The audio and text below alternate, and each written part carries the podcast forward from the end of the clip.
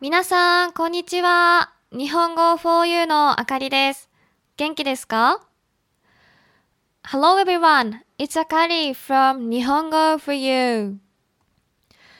オンラインレッスンで生徒さんと話していると、よく食生活の話になります。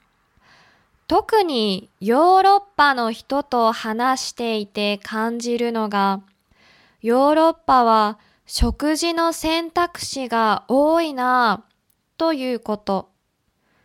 その人の宗教やライフスタイルに合わせた食事がしやすそうだと思いました。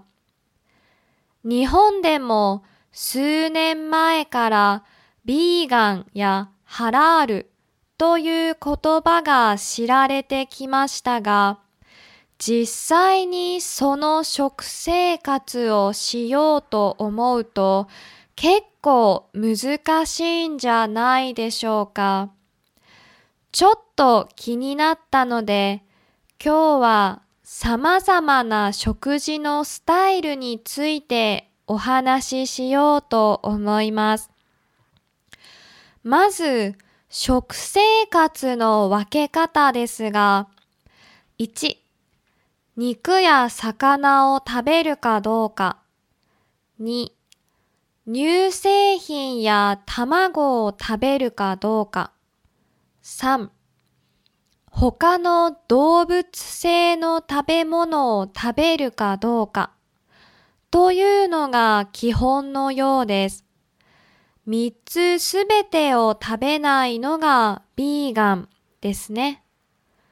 このような食事のスタイルを選ぶ人たちは、主に動物や環境への配慮、または自分の健康のためといった理由からだそうです。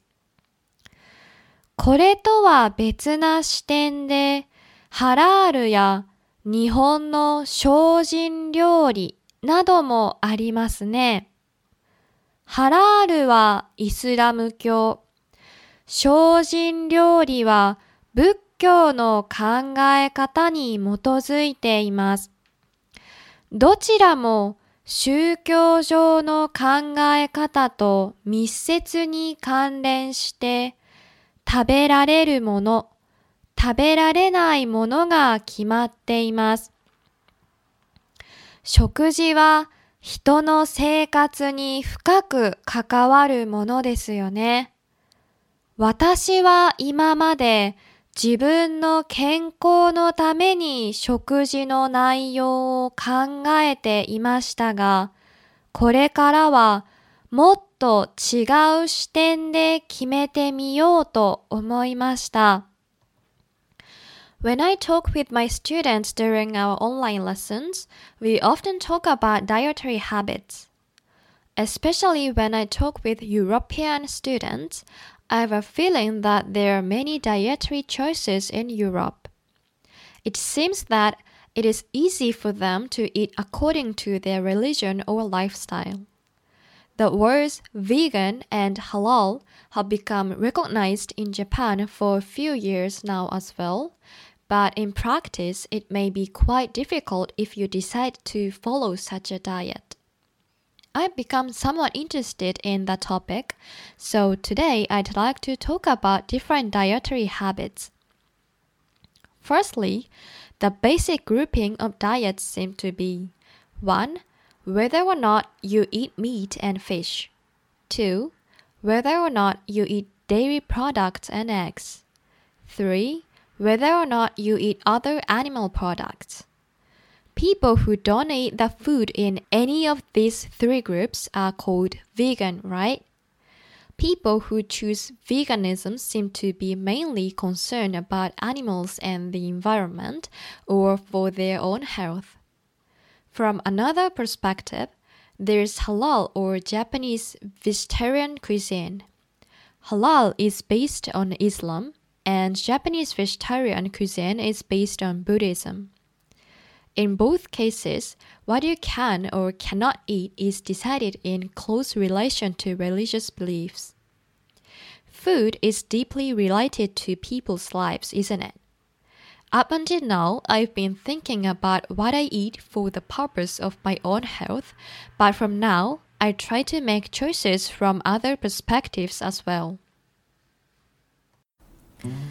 これは日本語を勉強する人のためのポッドキャストです。はじめに日本語で話した後、英語で同じことを話します。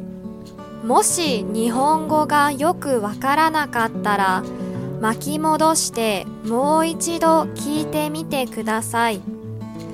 日本語と英語のスクリプトをウェブサイトに書いたので、確認したい人は日本語 4u.com を見てくださいね。